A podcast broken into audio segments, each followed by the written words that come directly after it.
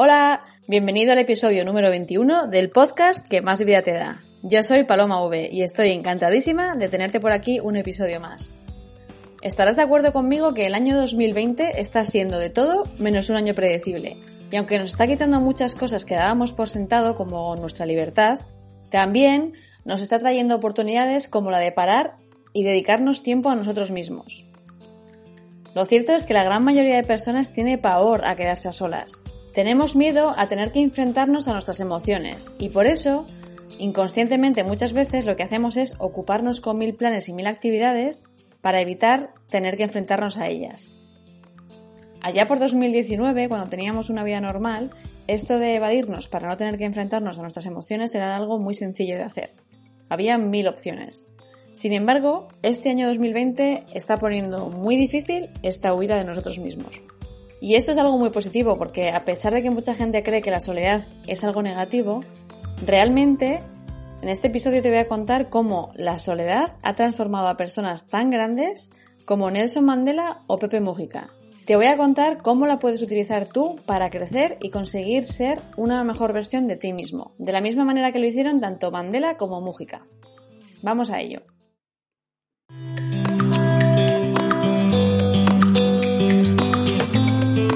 Hola, soy Paloma V, emprendedora, divulgadora de liderazgo personal e inconformista por naturaleza.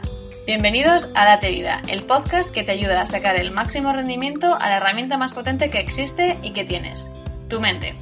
El 80% de tu éxito depende directamente de ella y por ello, cada semana comparto contigo una técnica basada en la neurociencia y en la experiencia que te permitirá ser más efectivo en tu camino hacia el éxito.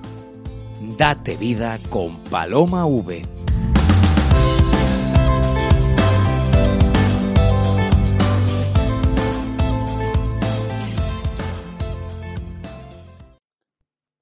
Me resulta muy interesante la expresión pararse a pensar.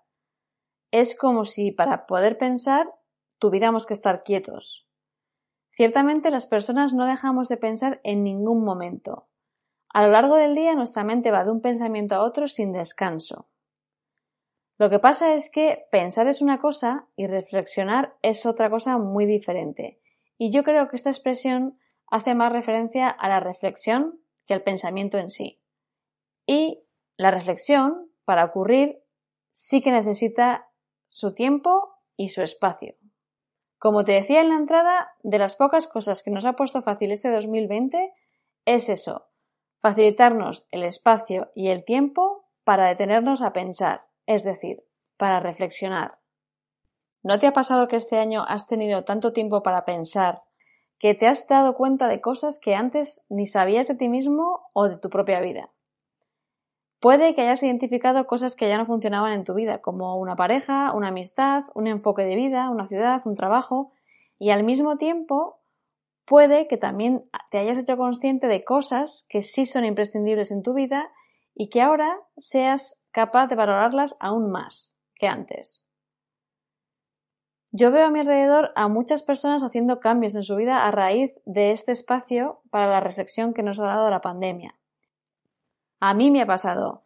Es más, acabo de regresar a España, porque durante este parón me di cuenta de que mi etapa en Londres se había acabado. Y puede que de no haber sido por la pandemia hubiera tardado al menos un añito más en darme cuenta. Porque a uno siempre le ciegan los flashes y las luces de la situación actual. Y apagarlos de golpe como ha hecho el coronavirus me ha dado una claridad tremenda. Y veo que a mucha gente a mi alrededor también le está sucediendo. ¿Te ocurre a ti? Henry Ford decía que pensar es el trabajo más difícil que existe y que quizás esa sea la razón por la que muy pocas personas lo practican. De nuevo, aquí creo que Henry se refería a reflexionar más que a pensar. En 2014 se publicó en la revista Science un estudio que habían hecho un grupo de psicólogos sociales de la Universidad de Virginia. Este grupo de psicólogos reclutó a un conjunto de personas y les hizo pasar tiempo a solas. Primero, se les metió en una habitación que no tenía ningún tipo de distracción y se les pidió que pasaran allí 15 minutos. El grupo 1 tenía que pensar en lo que quisiera y el grupo 2 se le dio una serie de temas sobre los que podían elegir para pensar. Eran temas como salir a comer fuera, hacer deporte, etc. Tras la experiencia de los 15 minutos a solas pensando, se les pidió que evaluaran de 0 a 9 cómo de satisfactoria había sido la experiencia. En ambos grupos, tanto los que tenían que pensar libremente en lo que quisieran o los grupos que tenían que elegir un tema para pensar, el 50% de las personas declaró que no les gustó la experiencia, no les gustó estar en una habitación a solas consigo mismos pensando. Los investigadores pidieron a este grupo que repitieran la misma experiencia pero en sus casas, para ver si el resultado cambiaba. Sin embargo, el resultado fue el mismo. Así que los investigadores decidieron dar un pasito más y metieron a cada una de estas personas en una habitación de laboratorio en la que simplemente había un botón. Un botón que si lo pulsaban les daría una descarga eléctrica. Todos los participantes habían declarado que estaban dispuestos a pagar dinero para evitar recibir una descarga eléctrica.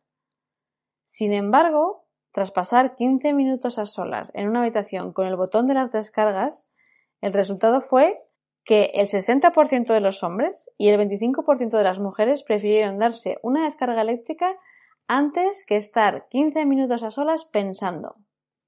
Incluso un hombre se llegó a electrocutar hasta 190 veces en estos 15 minutos que pasó en la habitación.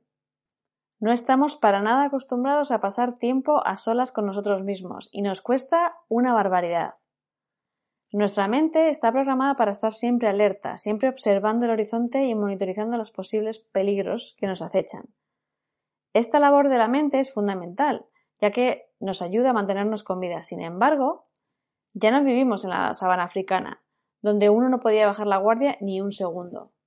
Por lo tanto, ya no es necesario este nivel de alerta incesante. A menudo culpamos a nuestro ritmo de vida que no nos deja tiempo para nosotros mismos, pero lo cierto es que esto no es así. Solemos ser nosotros los que, como la gente del estudio que te acabo de contar, tenemos pánico o nos desagrada estar a solas con nosotros mismos, con nuestras emociones y nuestros sentimientos, porque no sabemos gestionarlos, no nos han enseñado, y nos resulta más fácil no enfrentarnos a ellos y mirar hacia otro lado. Esta falta de reflexión hace a menudo que estas emociones salgan en forma de estrés, agresividad, tristeza, porque mirar hacia otro lado y no atender a nuestras emociones y nuestros sentimientos no hacen que estos desaparezcan. Es como barrer y esconderlo detrás del armario. La suciedad no ha desaparecido, tú ya no la ves, pero está detrás del armario, sigue ahí. Pasar tiempo a solas contigo mismo es fundamental para conocerte mejor para estar en paz contigo mismo y para ganar claridad. Puede que estés pensando, venga ya, ¿solo con pasar tiempo a solas voy a conseguir todo eso? Pues sí. Por sencillo que te parezca, ya te digo que esto no es algo fácil, sobre todo al principio, porque debido a la falta de práctica te va a costar un montón. Pero te lo quiero demostrar con dos ejemplos de personas que seguro conoces en los que la soledad transformó su vida y cambió su manera de ser para mejor. El primer ejemplo es Nelson Mandela. Nelson no siempre fue el líder sosegado, empático y defensor de los derechos humanos que todos recordamos hoy. Antes de su paso por la cárcel, Mandela era un joven agresivo, arrogante y machista, según declaró él en una entrevista. Mandela fue internado en la cárcel por su lucha contra el apartheid, el racismo y la discriminación. Pasó allí 27 años de su vida.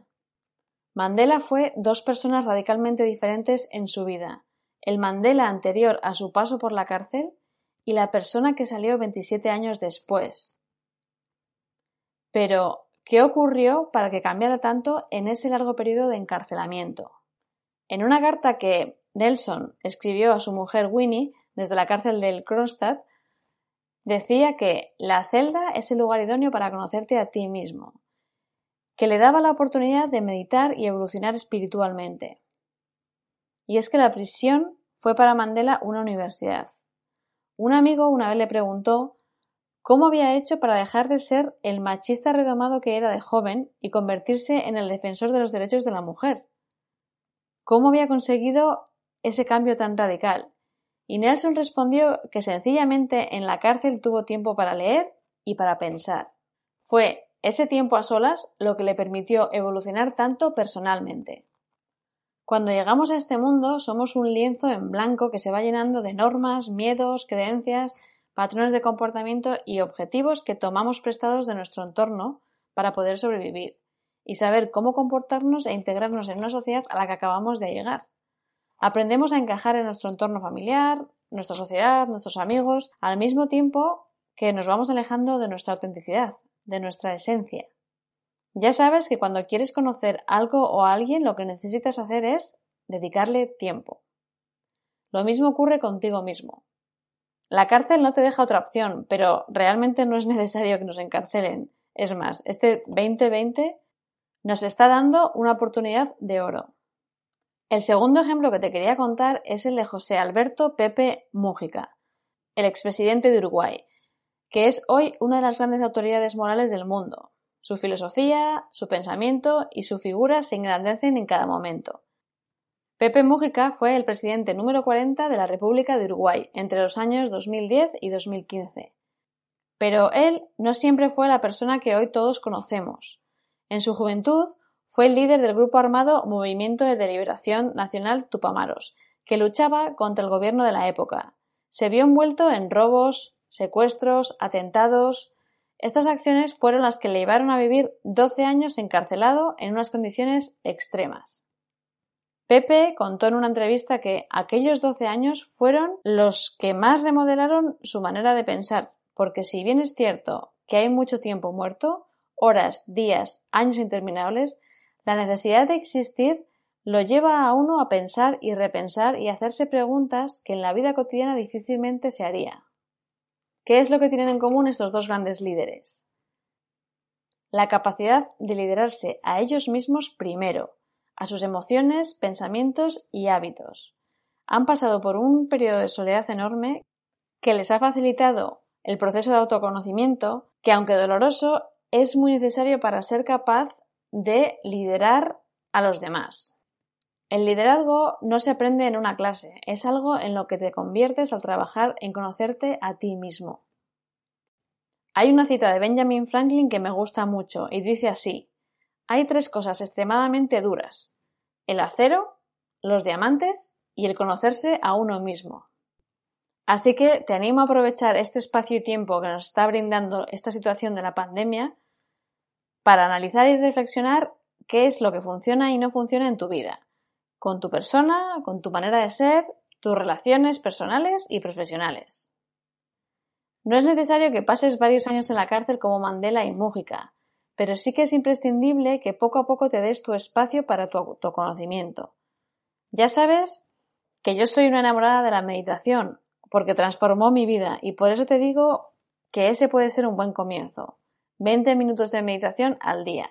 Te van a ayudar a conocerte y te van a ayudar a entrenar tu mente para dirigirla tú y que no te gestione ella a ti. Muchas personas me dicen que les resulta más fácil el yoga. Eso también está bien. Cada uno tiene que encontrar lo que le funcione y crear un hábito para que éste sea efectivo. Incluso tengo una amiga que hace poco me decía que a ella lo que le funcionan son los baños con velas. Baños en agua caliente con velas. Eso le ayuda a aclarar sus ideas y cada vez que tiene un evento importante, antes del evento, se da un baño caliente. Cada uno tiene que encontrar lo que le funcione. Piénsalo durante unos segundos. ¿Tú serías uno de aquellos que se daría descargas eléctricas al estar 15 minutos a solas en una habitación? ¿O si eres capaz de estar a solas y disfrutar de ese momento? La respuesta solo tú la sabes y también sabes qué es lo que tienes que hacer para alcanzar una mejor versión de ti mismo. Este episodio llega a su fin. Espero que te haya gustado y si es así, me encantaría que lo compartieras con personas que creas que les puede interesar y que les puede servir y ser útil. Ya sabes que estamos empezando y toda ayuda es poca. Si aún no te has suscrito al podcast, no te olvides de hacerlo para no perderte ningún episodio. Y para ello puedes meterte en la página web que es date-medio-vida.com. Ahí te puedes registrar para que te mande las novedades cada semana y también podrás encontrar todos los enlaces a las plataformas de escucha del podcast, que son Spotify, Acast, eBooks y iTunes. Y si aún no nos sigues en redes sociales, pues ¿a qué estás esperando? Me puedes encontrar como arroba date mucha vida en Facebook y como paloma barra baja v, escrito UVE, en Instagram. Ahí se publican cosas un poco diferentes, eh, pero que complementan todo lo que hablamos aquí en el podcast. Así que nada, un millón de gracias por acompañarme hoy y te espero la semana que viene. Y ya sabes, a darte mucha vida. Un abrazo.